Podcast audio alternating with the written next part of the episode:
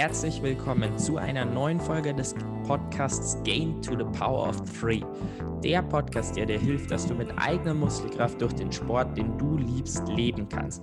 Gemeinsam mit Experten unterhalte ich mich über die drei wichtigen Themen für eine erfolgreiche Vermarktung im Profisport. Presse, Sponsoren und dem Profisportler selbst. In dieser Folge unterhalte ich mich mit Matthias Filser. Matthias Filser ist Business Development Manager international bei Hyp Design und wie ihr wahrscheinlich wisst, trage ich selbst bereits seit Mitte 2019 Hyp Design in meinen Wettkämpfen beim Neopren und bei meinem Wettkampfeinteiler. Jetzt zur Saison 2021 wurde dieses äh, Sponsoring ausgeweitet von dem Shop Triathlon Winkel von Onco Trend auf ganz Deutschland ähm, mit Matthias Filser und deswegen dachte ich mich eher zu Beginn dieses Sponsorings bzw. Zu, zu dieser Vergrößerung wäre es doch passend, wenn wir eine gemeinsame Podcast aufnehmen und so einfach gleich äh, die Werte, die dieses Unternehmen hat, zum einen rüberbringen und zum anderen eben auch ganz, ganz viele interessante Einblicke zum Thema Sponsoring mit zum Beispiel Top-Athleten wie Alistair Brownlee oder Johnny Brownlee zu bekommen. Ich denke mal, da entsteht wirklich eine schöne Win-Win-Situation.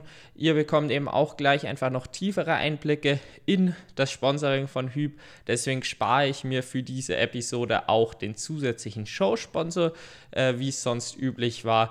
Und ähm, ihr dieses Gespräch, kann man dann eher sagen, wäre von Hyp Design gesponsert, einfach weil das äh, passend ist. Aber das Gespräch war im Grunde genommen eine Podcastaufnahme, wie jeder andere auch. Die Leute hatten im, beziehungsweise Matze hatte im Vorhinein nicht die Fragen zur Hand, sondern hatte einen groben Überblick und das ganze Gespräch hat sich dann im Gespräch ergeben. Ich wünsche euch einfach viel Spaß mit der Episode. Äh, nehmt das einfach als ganz normale Episode wahr, wie auch zum Beispiel den Podcast mit Alex Siegmund. Nur ist Hüb einfach ein bestehender Partner von mir. Heute im Podcast habe ich Matthias Filzer zu Gast. Matthias ist Business Development Manager international bei Hüb Design.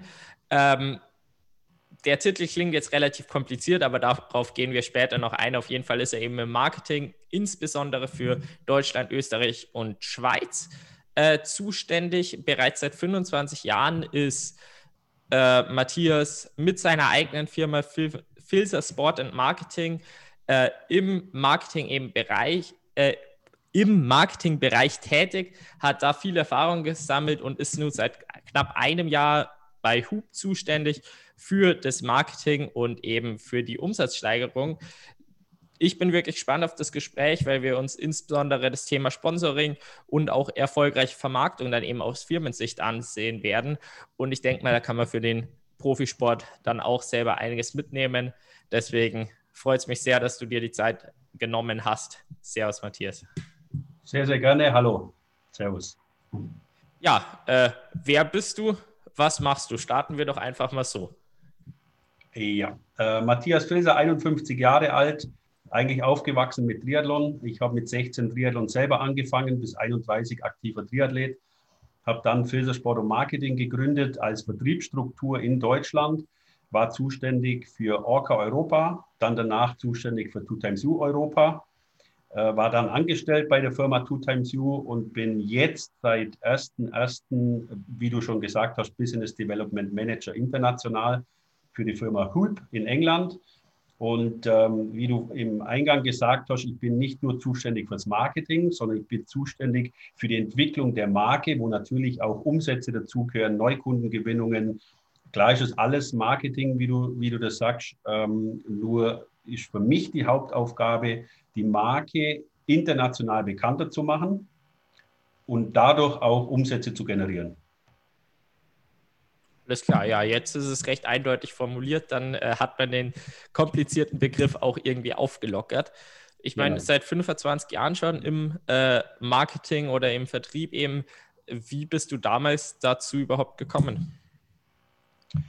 Ähm, ich war selber Triathlet und ich habe von Lothar Leder eine Info bekommen, der aus Neuseeland kam, du Matze, da gibt es einen sensationellen Neoprenanzug, möchtest du nicht äh, vertreiben in Europa?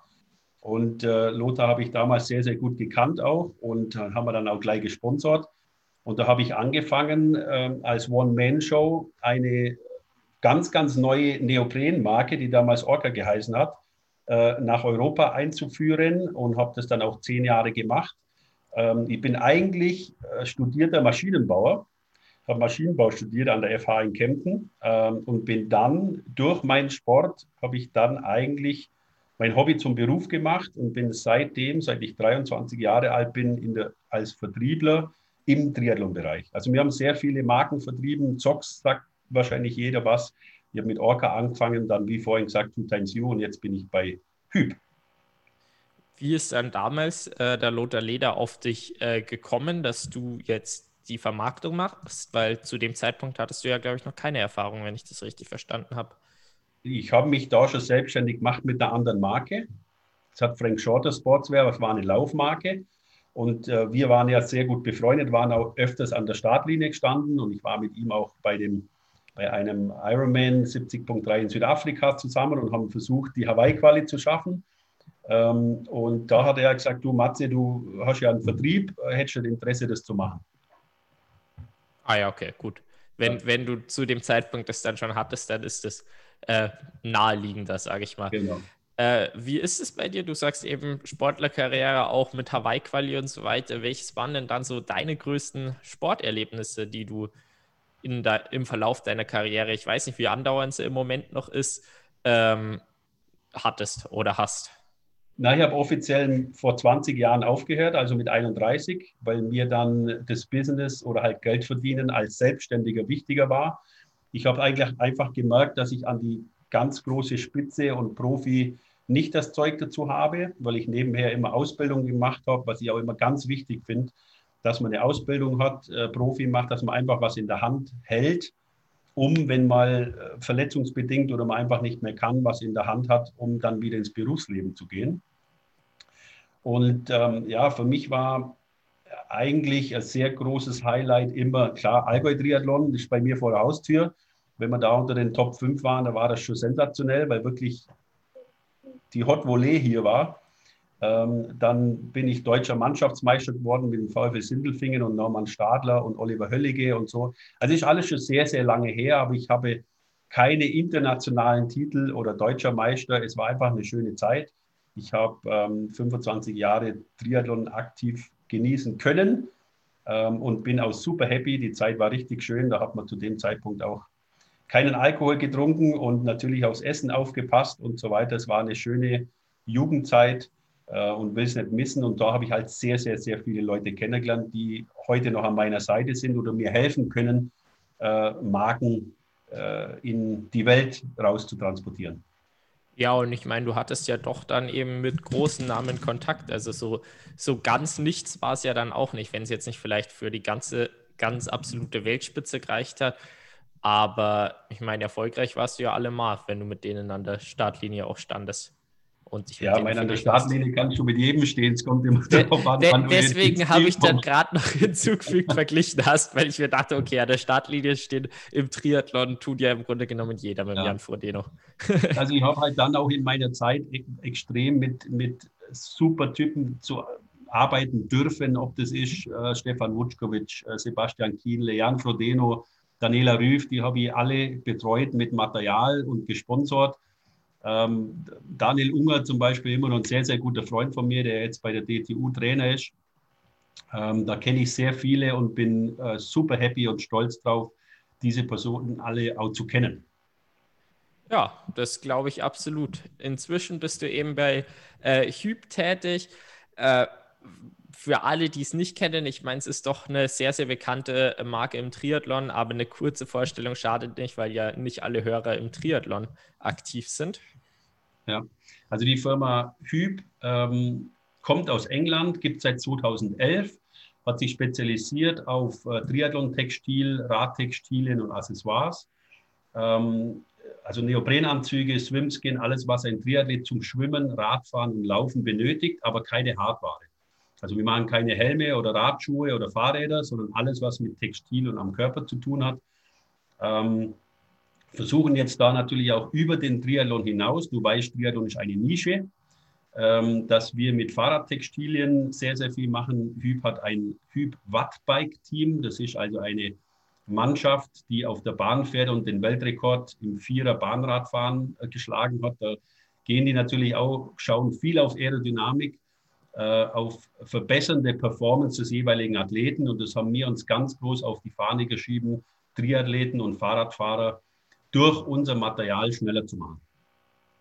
Ja, das äh, jetzt weiß man auf jeden Fall, für was Hyp steht und eben auch direkt das mit Performance Gains. Performance Gains hat man definitiv auch äh, in Daytona gesehen. Äh, vielleicht ist es eben einigen aufgefallen, die ersten vier Athleten, die aus dem Wasser waren, waren tatsächlich Hyp-Athleten. Ich kann sie jetzt, glaube ich, gar nicht aufzählen. Äh, Henry Scuban, beide Brownlees und. Ja, ein Schweizer war noch mit dabei. Kann ja den Namen jetzt gerade nicht sagen.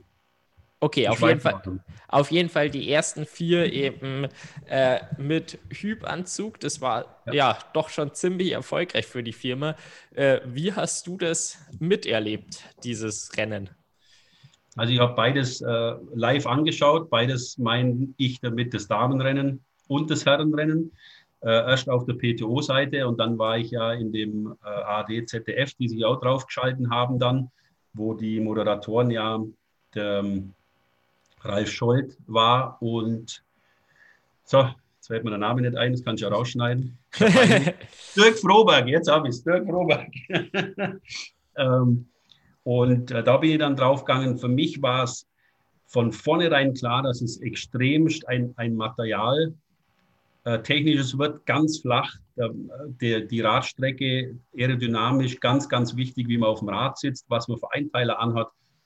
Ähm, für mich, der Gustav Iden, ein sehr schlaues Rennen gemacht bei den Herren. Ich habe mich sehr gefreut, dass natürlich Anne Haug Zweite geworden ist und ähm, die Laura Philipp zwei, äh, Dritte geworden. Das war für uns Deutschen natürlich auch super.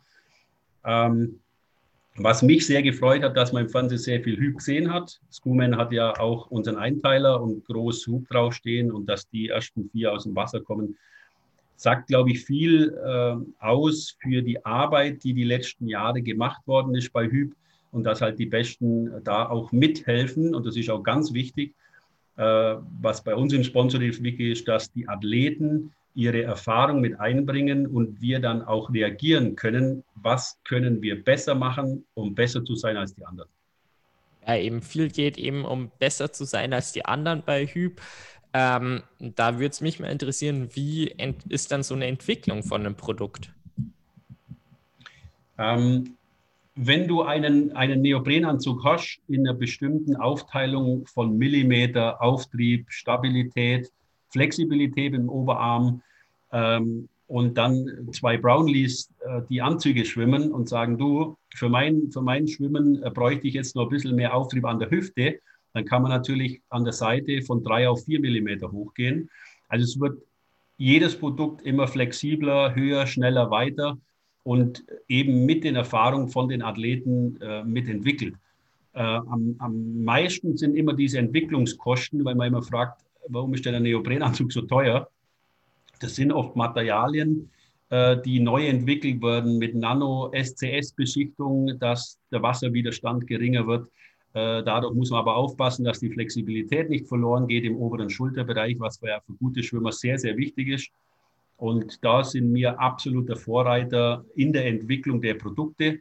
Gibt natürlich auch Mitbewerber, die auch nicht schlafen. Aber wir versuchen halt natürlich immer ganz vorne dabei zu sein, was Entwicklung angeht und die Performance der Athleten verbessert. Egal ob auf dem Fahrrad mit Einteilern oder im Schwimmbereich mit Neopren und Swimskin.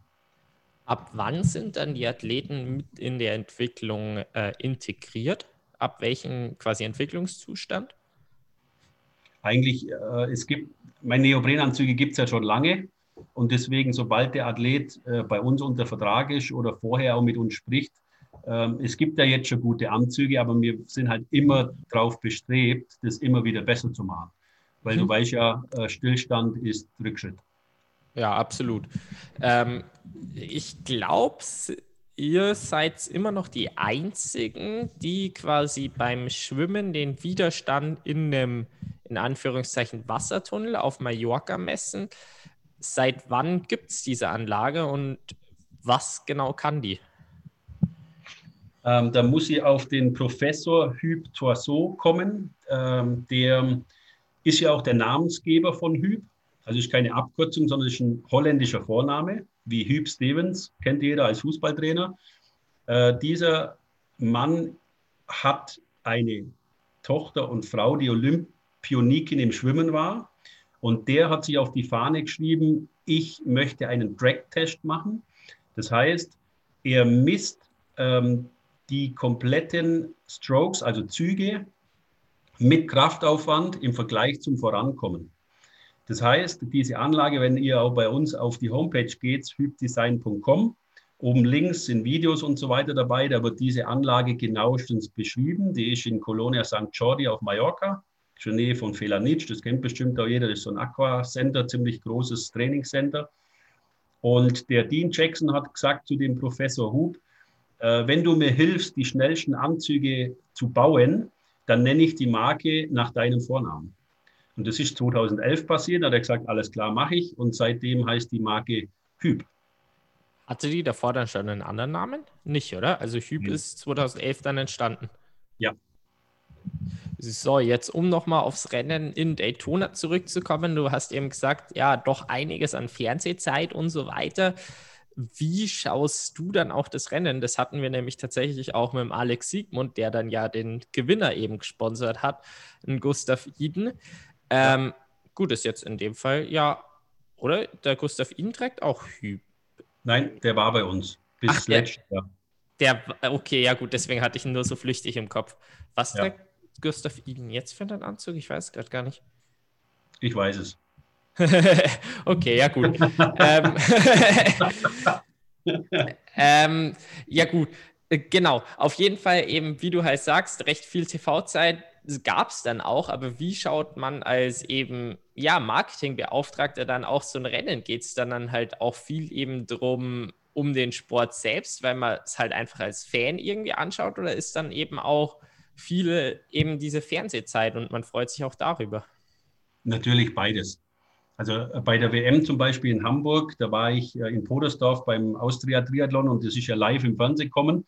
Und äh, ich möchte natürlich auch informiert sein. Wie geht es den Athleten? Was gibt es Neues? Sind sie verletzt? Sind sie nicht? Ich meine, wenn ich im Triathlon ähm, was wissen möchte, dann muss ich das auch anschauen. Äh, aber natürlich schaue ich auch drauf, ähm, wer steht mit welchem Anzug am Start, wie oft sehe ich Hub, äh, welche andere Marken tragen die anderen äh, dann natürlich freut es mich wie ein Schnitzel, wenn die ersten vier äh, mit Hubneoprenanzug aus dem Wasser kommen nach der ersten Runde und auch nach der zweiten Runde, weil dann einfach auch die Marke wesentlich präsenter ist und wir dann wissen, wir haben einen guten Job gemacht.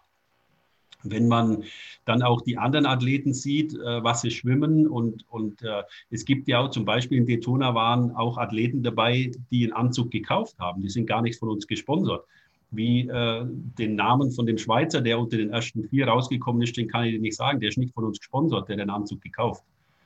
Und ähm, das ist natürlich dann super, so schaue ich es an. Ich sage 50 Prozent aus Interesse, wie verläuft dieser Wettkampf, wer ist alles am Start, wie, wie äh, taktieren die Leute alle und 50 Prozent natürlich wegen meiner Marke und Informationen, was tragen die anderen und wie oft sieht man Hüb im Fernsehen.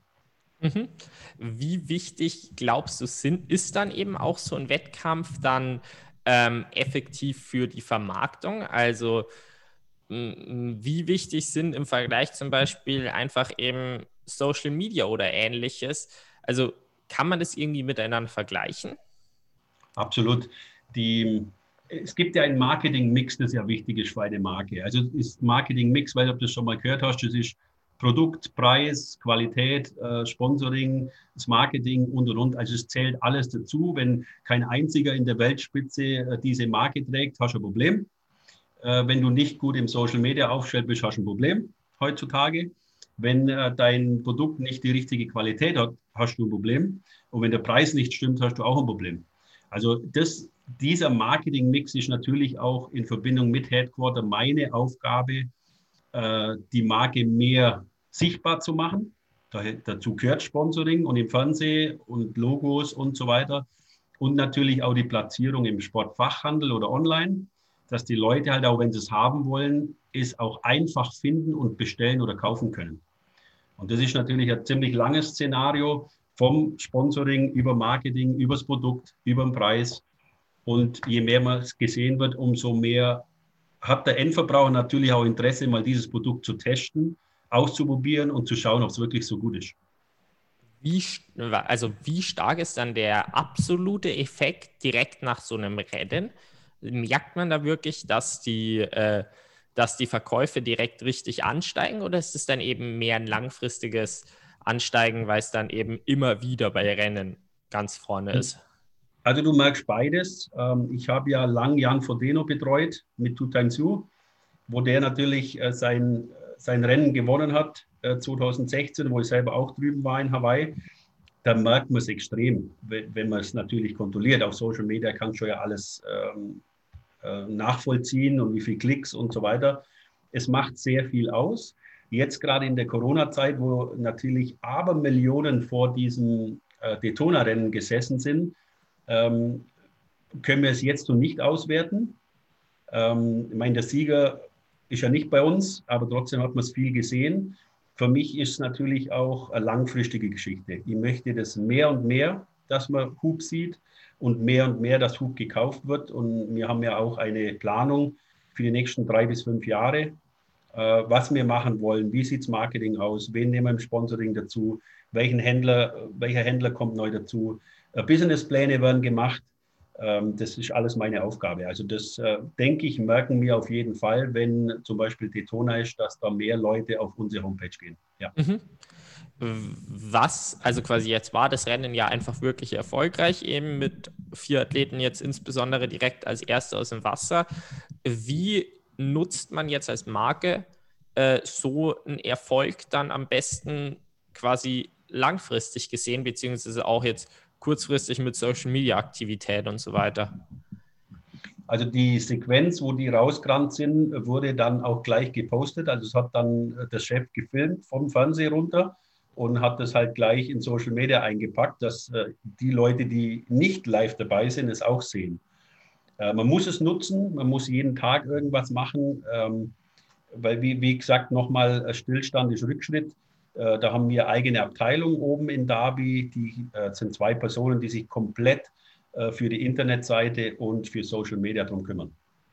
Ach krass, okay. Das heißt, da ist jetzt in deinem Aufgabengebiet eigentlich nicht so ein großer Effekt, was du jetzt persönlich daran machst. Also ich, na, ich bin auch kein äh, so Computerfreak. Ich könnte, glaube ich, Social Media gar nicht bedienen. Äh, ganz ehrlich. Ähm, da gibt es Fachmänner, die das machen oder Fachfrauen. Meine Aufgabe ist es, die Athleten in die Anzüge zu bekommen, dass die Stoff haben oder aus Stories zu kreieren.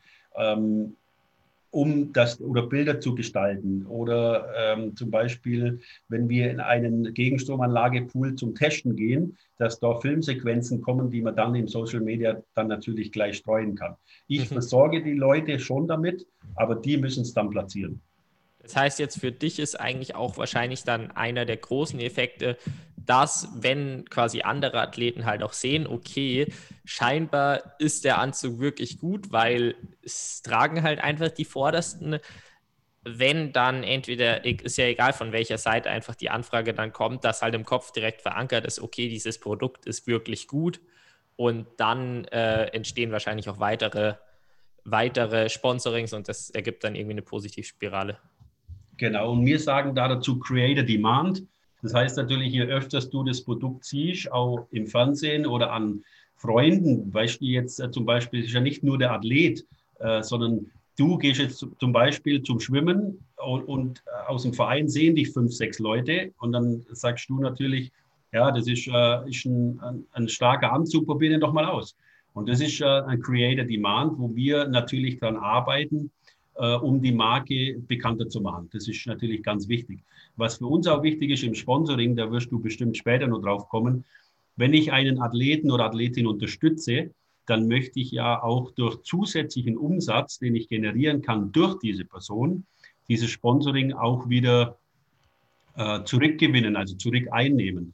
Wenn ich dir jetzt äh, Ware zur Verfügung stelle, es kostet ja Geld Und das Optimale ist natürlich, dass dieser Athlet oder Athletin uns Neukunden bringt, wie ein Verein oder ein Vereinsmitglied oder ein Freund oder irgend sowas, dass man einfach die Marke äh, natürlich auch mehr sieht und auch wieder äh, Geld zurückgewinnt durch ein Sponsoring. Das ist für uns ganz, ganz wichtig. Beispiel, wenn ich einem bestimmten Athleten äh, ein bestimmtes Preisgeld bezahle, dann mache ich mir Gedanken, ist es mir das wert? Verkaufe ich so viel Neoprenanzüge mehr, wenn ich dem diesen oder der Athletin so und so viel Geld gebe? Das ist für uns ganz, ganz wichtig. Ja, das äh, glaube ich definitiv. Und bevor wir da jetzt noch tiefer in das Sponsoring-Thema ein, äh, äh, einsteigen, würde es mich jetzt noch interessieren. Ich habe ja vorher schon das Gespräch mit dem Alex eben angesprochen und da war unter anderem zumindest beim ersten auch das Thema, ähm, er vertritt eben die Firma als Personal Brand quasi nach außen und sieht da auch diverse Vorteile. Bei Hüb man sieht ab und zu mal schon eben den absoluten Chef, aber ihr habt euch jetzt zumindest mal auf dem Level, wie es jetzt in Silence zum Beispiel macht, dagegen entschieden, gegen so eine Personal Brand. Und da werdet ihr eure guten Gründe haben und deswegen würde es mich da interessieren, warum hat sich Hüb quasi entschieden, das eben eher nicht zu machen? Äh, da müssen wir jetzt vielleicht ein kleines bisschen helfen, was du da damit meinst als Personal Brand. Das, ähm also zum Beispiel bei den ganzen amerikanischen Firmen kennt man es ja, ähm, Tesla, Elon Musk verbindest du ja direkt mhm. oder auch jetzt Apple, Facebook ist ja überall das Gleiche und jetzt in Deutschland zum Beispiel ist es ja eher nicht etabliert. Zum Beispiel, wer ist der Chef von Siemens? Hat man ja keine Ahnung so wirklich. Also zumindest mal im Vergleich eben zu äh, Tesla. Und jetzt bei Hüb ist es ja eben auch so, dass eher, eher der im Hintergrund sich eben bewegt und da gibt es sicher gute Gründe dafür und die würden mich eben interessieren. Ähm, würde dir jetzt nicht zustimmen, weil der Dean Jackson, äh, der, der, Founder und Proud Owner, das steht bei ihm auch auf seiner Visitenkarte, Dean Jackson, Proud Owner of Hüb. In der ähm, Instagram-Bio habe ich es gelesen. ja, genau. Und äh, er steht schon für diese Marke ein und auch. Es ist nur, ich denke, dass es nicht auffällt, weil wir in Deutschland, Österreich, Schweiz bisher noch keine Vertriebsstruktur hatten und das keiner so richtig weiß. Für mich ist es wichtiger, die Marke Hüb nach vorne zu bringen und das Logo, als wie zu zeigen, wer ist der Chef. Ich glaube, wenn man dann Erfolg hat äh, und auch mehr bekannt, dann weiß man auch, wer ist denn der Chef von Hüb. Mhm. Ähm, wir haben ja jetzt zum Beispiel in der neuen Ausgabe von einem, vom Trimark ist eine Vorstellung von der Firma Hüb. Da ist ein ganz großes Bild von ihm dabei, mit Namen, mit allem drum und dran und auch die Story mit Professor Hüb. Ähm, das, ich denke, das wird mehr und mehr jetzt auch durch meine Arbeit äh, mehr bekannter und auch mehr darüber geschrieben. Okay, das so heißt, das, das ist sogar ein Ziel eben quasi. Ja. Und wichtig ist für mich dieses Logo, also das Hüb-Logo, ja. ist für mich wichtiger nach außen zu bringen. Äh, und dann im zweiten Step, wer ist denn überhaupt der Inhaber? Mhm. Äh, gut, dann stelle ich die Frage halt andersrum. Ähm, auch wenn es jetzt der Alex eben auch schon seine Gründe hatte, ist es ja eben bei euch das Gleiche, dass ihr eben möchtet, dass der Inhaber nach außen getragen wird. Es gibt trotzdem Firmen eben wie Siemens, die sowas einfach nicht machen. Ähm, mhm. Warum tragt ihr quasi dann den Inhaber eben nach außen oder habt das Ziel in der Zukunft? Ähm, weil ich es wichtig finde, dass man weiß, von welchem Brain, sage ich jetzt mal, ich nenne ihn ab und zu The Brain, ähm, sieht, wer steckt da dahinter. Also jetzt bin ich auch ja als ehemaliger Triathlet und äh, seit 30 Jahren in der Szene mit dabei. Und äh, ich werde auch wieder das Gesicht von Hub in Deutschland, Österreich, Schweiz. Äh, das war ich für meine vorhergehenden Marken auch. Ähm, aber ich bin nicht der Inhaber, sondern ich bin angestellt. Und bei ihm ist halt dann so, dass äh, ein Beispiel, der hat eine Idee im Kopf und die spricht er aus und man sieht, dass er schon wieder im Kopf schon wieder was ganz Neues denkt ähm, und da wieder was Neues entwickelt. Und äh, wir wollen schon, also ich möchte schon, dass der äh, Dean Jackson natürlich als Inhaber und Erfinder von der Marke nach außen getragen wird. Nur nochmals, jetzt am Anfang, ich glaube nicht, dass du Hüb und Siemens miteinander vergleichen kannst. Das sind ja, ist ja Weltkonzern und wir sind tiny, tiny, tiny im Triathlon-Markt. ähm, dass man natürlich auch bei Siemens die Inhaber rauslässt, weil sie sonst entführt werden oder bei ihnen irgend sowas. Deswegen glaube ich, dass es dann in kleineren Marken, äh, je bekannter das wird, werden wir es auch so gestalten für die Zukunft. Also äh, jetzt nochmal kurzes Rückfrage.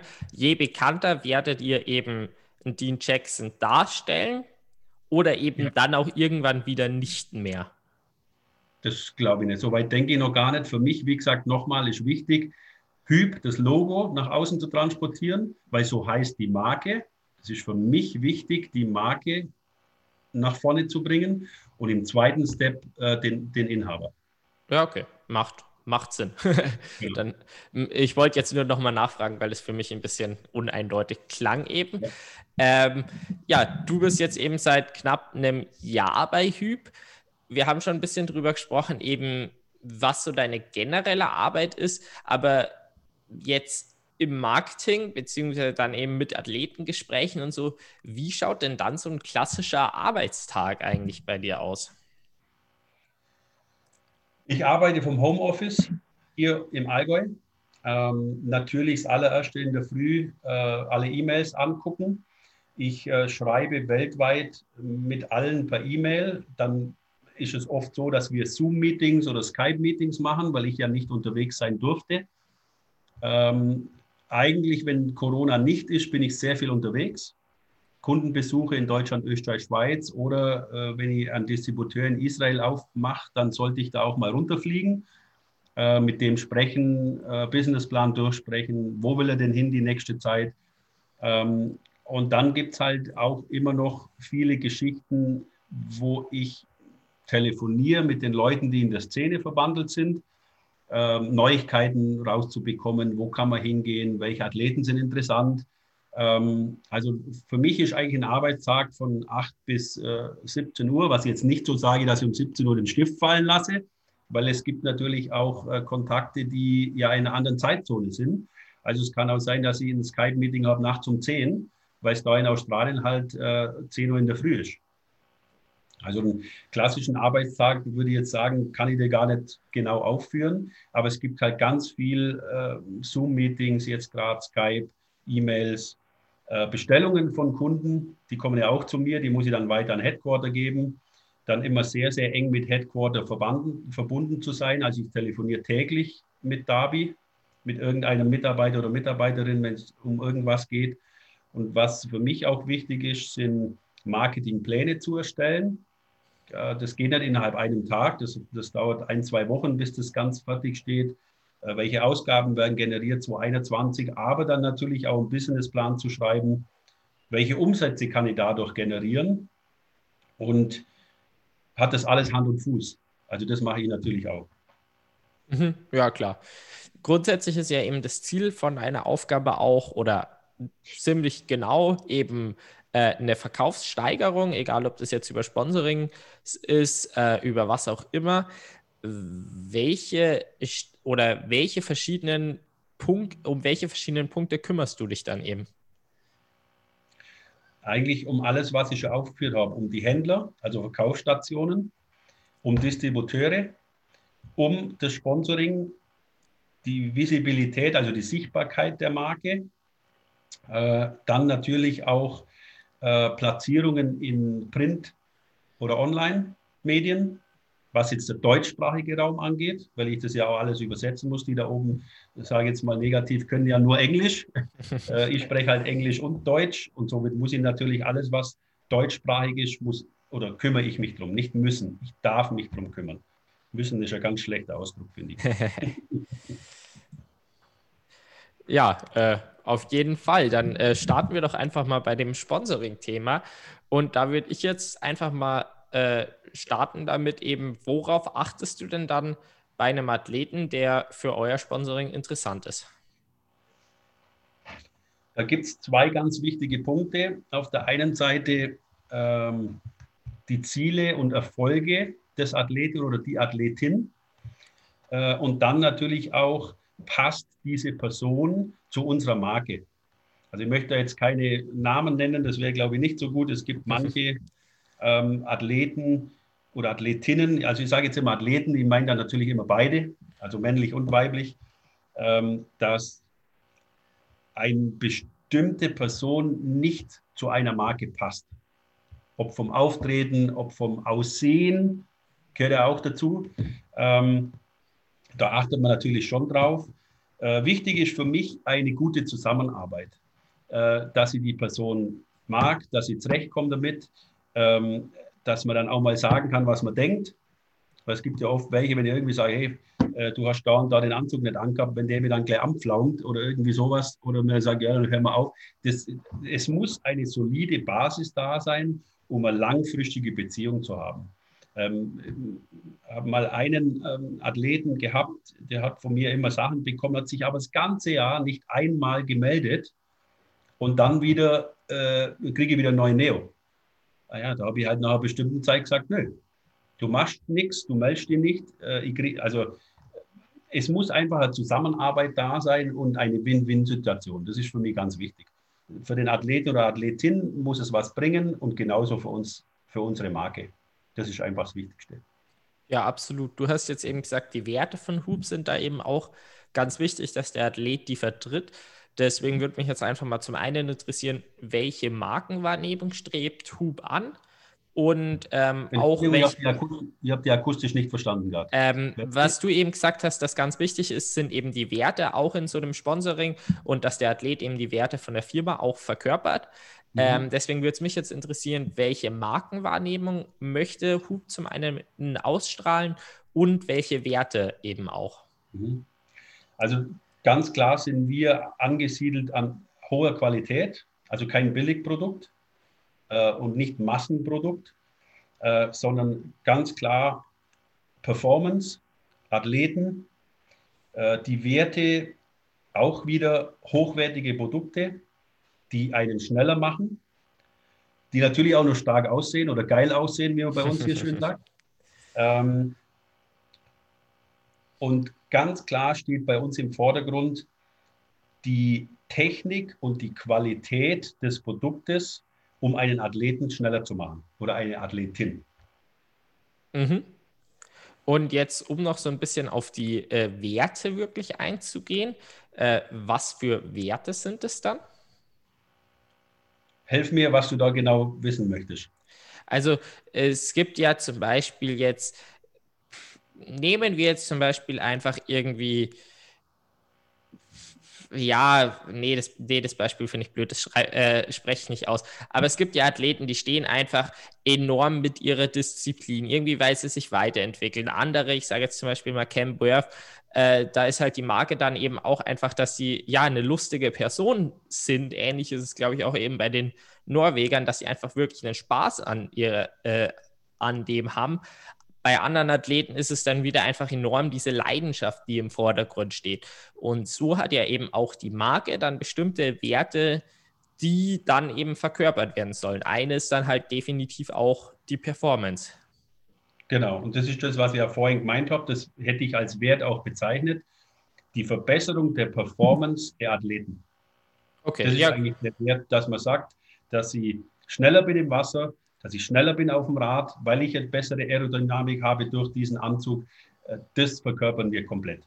Okay, und dann auf den Athleten jetzt auch bezogen, auf welche Werte achtet ihr dann bei dem Athleten? Also ist es dann äh, die Trainingsdisziplin oder ist es eben ja, nehmen wir jetzt zum Beispiel mal den Jan Frodeno, der halt auch bekannt dafür ist, dass er eben sich mit den Marginal Gains extrem beschäftigt. Oder also quasi auf was achtet ihr dann auch bei einem Athleten, welche Werte der haben sollte? Da würde ich sagen, ganz klar, heiß drauf zu sein, schneller zu werden durch unsere Produkte und das Mitleben. Das heißt, helfen bei der Entwicklung, so wie ich es vorhin erzählt habe, was die Brown Lees und so gemacht haben, ähm, das muss bei denen auf der Stirn stehen. Ich möchte selber schneller werden durch das Material und helfe dadurch auch Hüb. Mhm. Jetzt, um nochmal auf die Werte von Hüb eben zurückzukommen, mit der Performance und so weiter. Eins ist dann definitiv quasi, um diese Markenwahrnehmung zu erreichen, das nach außen zu tragen. Anderes ist eben auch über Athleten das quasi nach außen zu tragen lassen. Ähm, was gibt es noch, um die Markenwahrnehmung dann im Markt zu erreichen, die man eben erreichen möchte? Ähm, online sehr präsent zu sein, in dem Sportfachhandel präsent zu sein und natürlich dann auch bei allen Neoprentests, die stattfinden, da zu sein mit, mit äh, kompetenten Mitarbeitern, die halt auch das Produkt ausführlich und sehr kompetent erklären können. Auf Deutsch, warum ist man mit diesem Anzug dann schneller?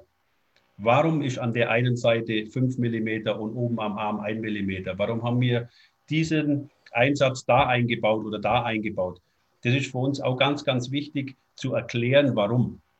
Nicht mhm. nur sagen, ah, der schaut toll aus, der ist jetzt neongelb und wie. Nein, nein, der macht dich schneller, weil.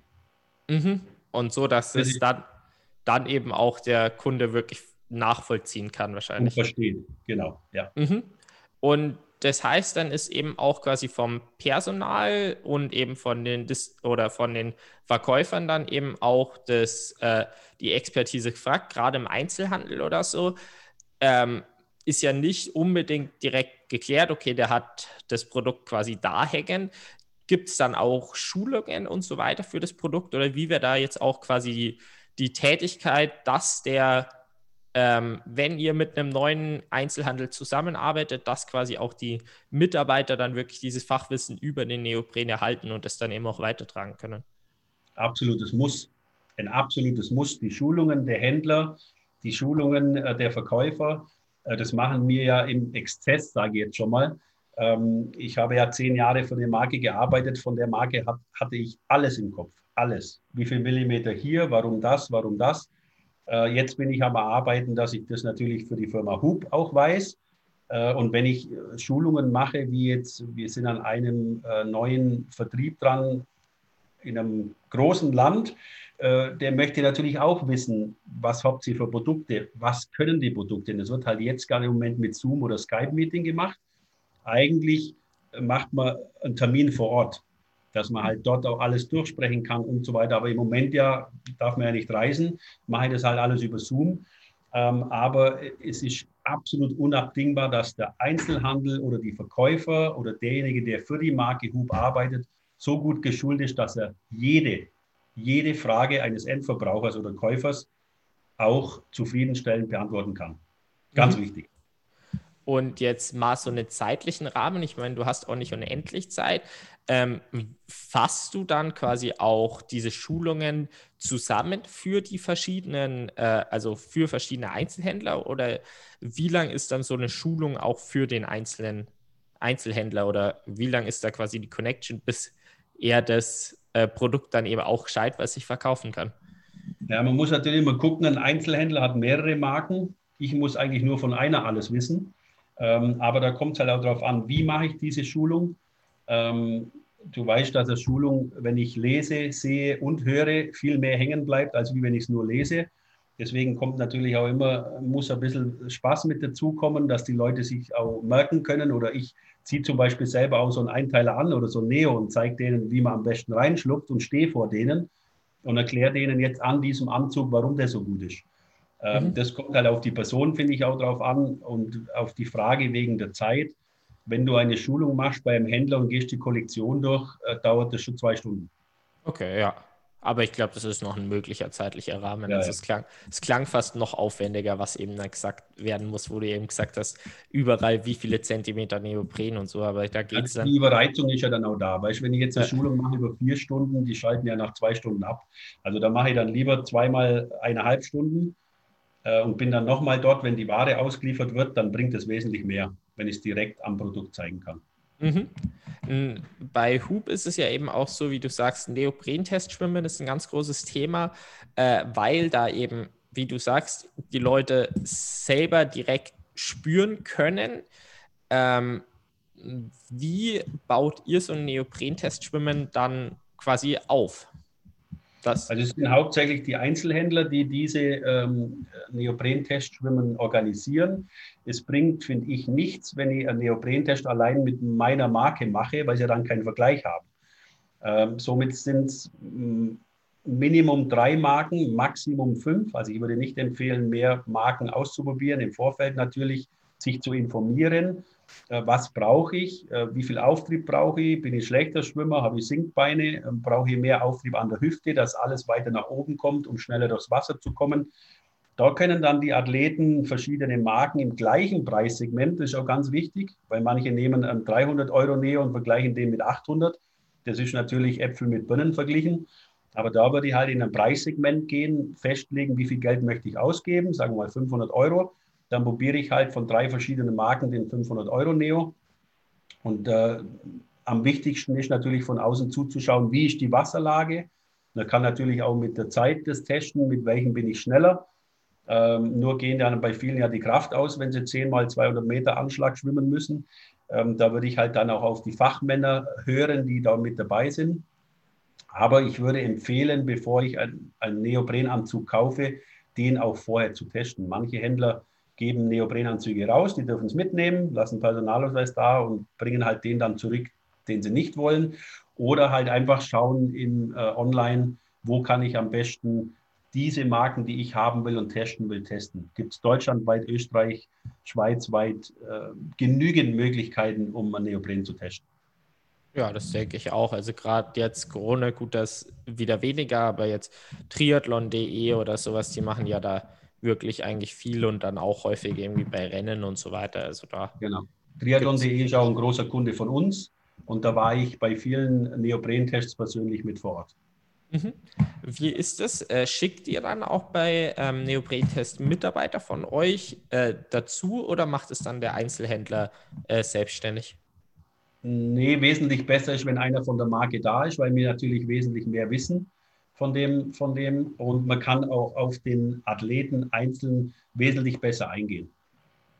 Also wenn einer von der Marke mit dabei ist, ist es äh, ganz, ganz, ganz wichtig. Das machen aber auch die meisten, die äh, in Deutschland gerade ansässig sind, dass da immer ein Mitarbeiter der Firma mit dabei ist. Mhm. Ja, gut. Macht, ja. macht denke ich, was Sinn. Also die Antwort habe ich jetzt, muss ich auch sagen, erwartet. Um jetzt ja. nochmal auf das Sponsoring-Thema äh, zurückzukommen, äh, ja, als Rückkommfrage quasi, ähm, was wünscht ihr euch denn so von einem Athleten für eine erfolgreiche Partnerschaft? Ähm, Kommunikation, dass man einfach in Verbindung bleibt und sagt, du, ich brauche das oder da könnt ihr euch vielleicht ein bisschen ähm, von meiner Erfahrung sagen, da müsst ihr was verändern, das sollte ein bisschen besser sein. Dann Erfolge natürlich und dass derjenige oder diejenige hinter der Marke steht und nicht nach, äh, nach einem Jahr wechselt zum anderen, weil es zwei Euro mehr gibt, äh, sondern weil man sagt, du, ich komme mit Matthias Filzer gut zurecht oder ich komme mit der Marke super zurecht, die haben mich von Anfang an supportet. Ähm, das ist eigentlich das Wichtigste. Die, die, persönlich, also die persönliche Schiene, äh, natürlich auch Erfolge und was macht der Athlet auch in Social Media, äh, dass er einen Artikel kriegt in der Zeitung, ähm, das Allerschönste ist natürlich, wenn man in, einer, in einem Fachmagazin auf dem Titelblatt ist. Weil das bringt natürlich sehr, sehr viel, weil eine Seite in einem Heft Printmedien kostet natürlich einen Haufen Geld. Wenn ihr aber einen Athlet habt, den ich sponsor und der ist zweimal im Jahr auf dem Titelblatt, dann habe ich alles richtig gemacht. Ja, absolut. Ähm, gut, man kauft halt anders einfach ein sicheres, von wegen du kriegst sicher dann dein Blatt und bei einem Athleten, da kauft man wahrscheinlich immer so ein bisschen ja die, äh, Wunderkiste, ob das dann eben auch alles so aufgeht oder ob dann ein Athlet auch verletzt ist oder was auch immer.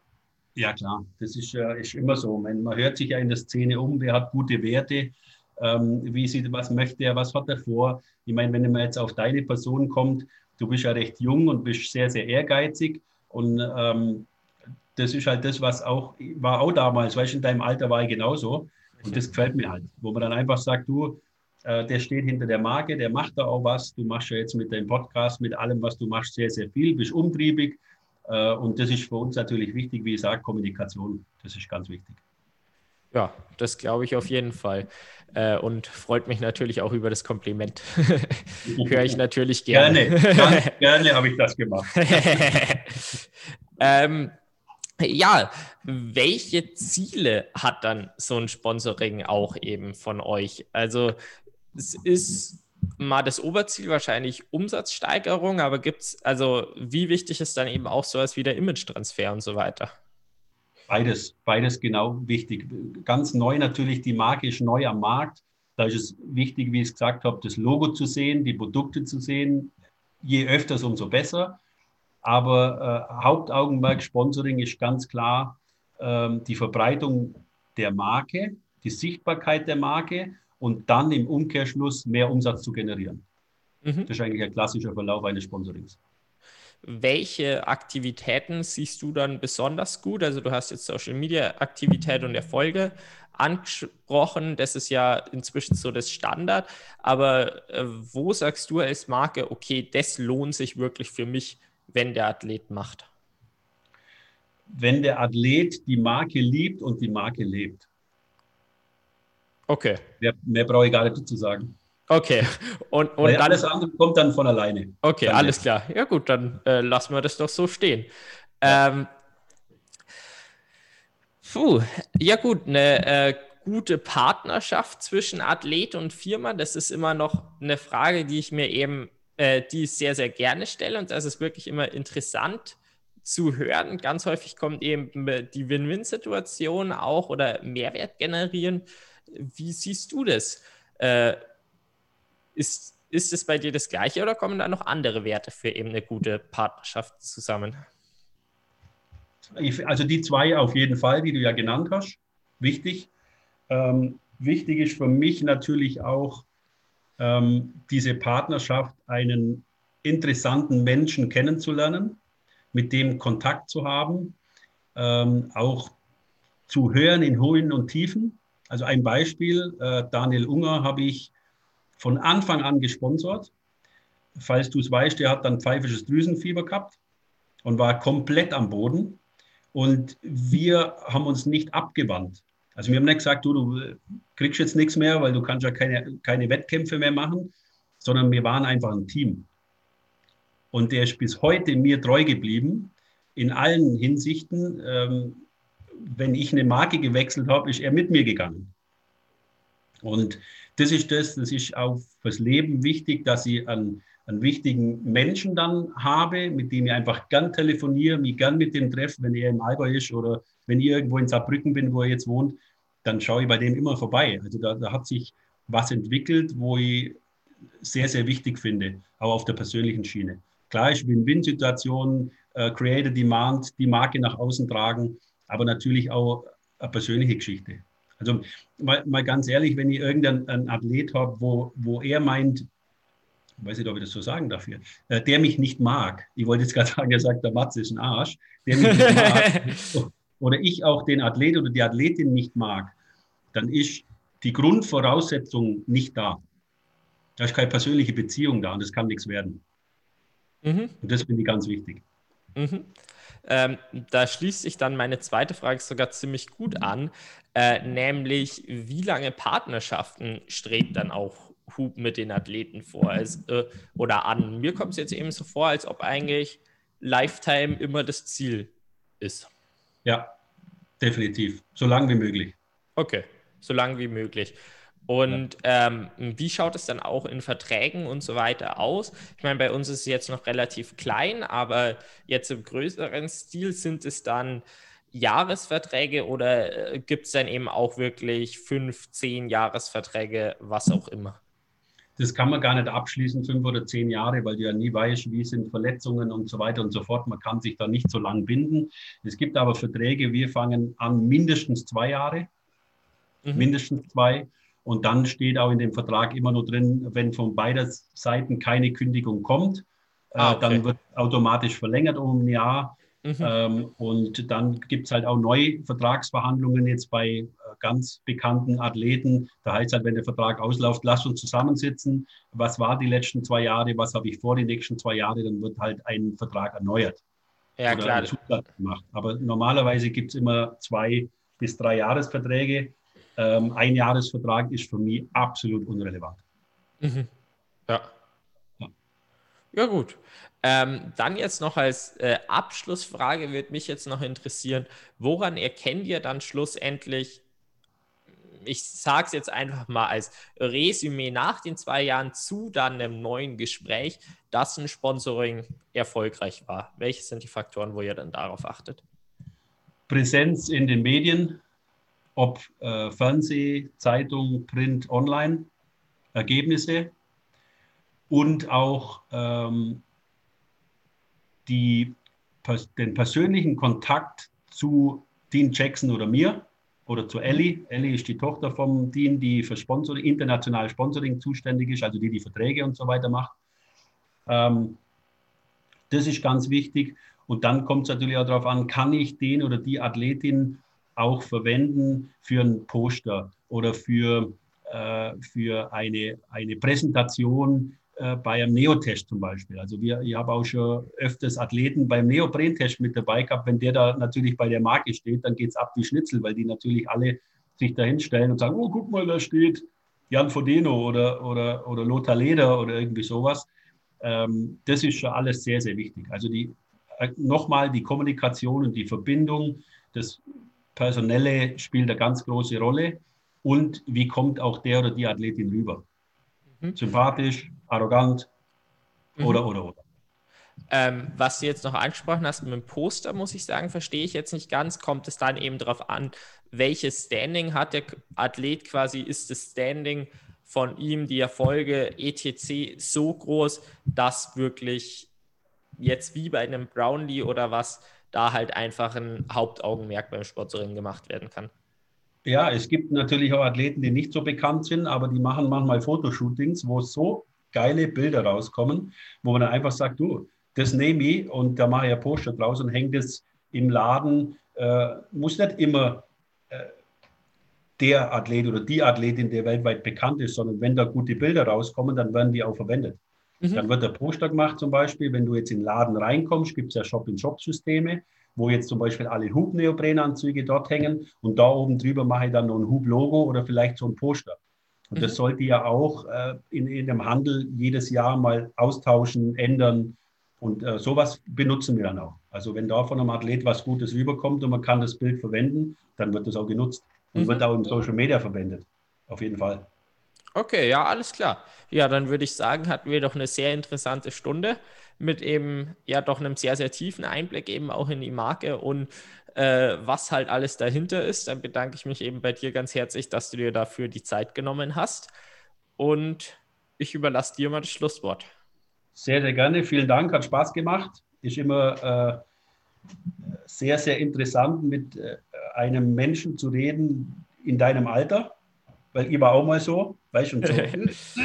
ja, ich muss da was bewegen und so weiter. Also es macht äh, richtig Spaß. Und ähm, vielleicht kann man ja dann auch den Zuhörern sagen, geht ruhig mal auf äh, die Seite www.hubdesign.com und schaut euch einfach mal an, was äh, die Marke alles bietet, was wir alles haben. Wie gesagt, oben links dann auf der Startseite kommt About Hub, also wo kommt Hub her, äh, wer hat es erfunden, warum, was ist bei uns die Werte, wie du sagst, oder was schreiben wir uns auf die Fahne.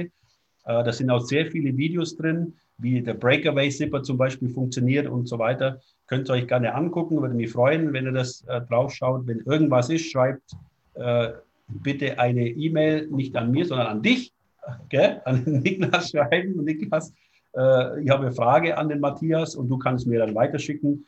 Ähm, mal schauen, vielleicht kommt ja irgendwas, wenn jemand noch eine Frage hat. Äh, freue ich mich sehr und äh, wünsche allen äh, frohe Weihnachten, eine gute Zeit, bleibt gesund, Kopf hoch, immer lächeln, weil da werden äh, Glückshormone ausgeschieden und äh, dann ist man nicht so in einer, in einer Depri-Phase in dem komischen Lockdown. Alles Gute und bis dann. So, jetzt muss ich doch noch ganz kurz einhaken. Äh, eigentlich wollte ich, ich fand die Aus Abmoderation super, äh, nur frohe Weihnachten. Ne? Da werden sich jetzt wahrscheinlich ein paar denken, was will denn der jetzt? Das war doch schon vor ein paar Wochen. Ähm, ja, genau. Äh, die Podcastaufnahme war noch kurz vor Weihnachten. Äh, der Podcast kommt dann schon danach raus. Also äh, äh dann eher schon ein schöner Start in ein neues Jahr, denke ich mal, ist dann das Ja, genau, können wir auch machen. Kein Problem, da sind wir ja ganz locker. Da sind wir ganz locker. Perfekt. Okay, macht's gut. Bis dann.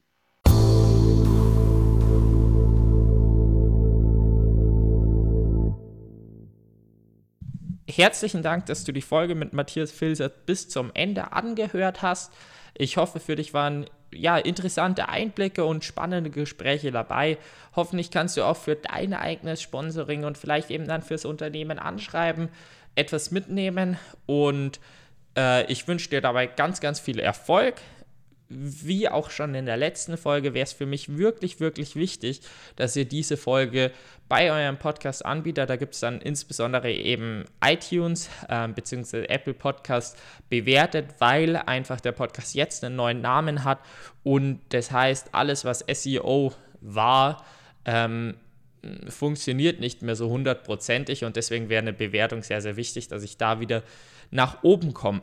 Das mache ich nicht aus Eigennutz, sondern das mache ich auch für euch, weil ich, wenn ich mehr Hörer habe, ähm, natürlich auch ganz andere Persönlichkeiten in den Podcast einladen kann, die einfach bekannter sind und deswegen vielleicht auch einfach noch einen anderen, vielleicht oder einen sehr spannenden Mehrwert liefern können. Also vielen Dank, ich wünsche dir noch einen ganz, ganz schönen Tag und auf Wiedersehen.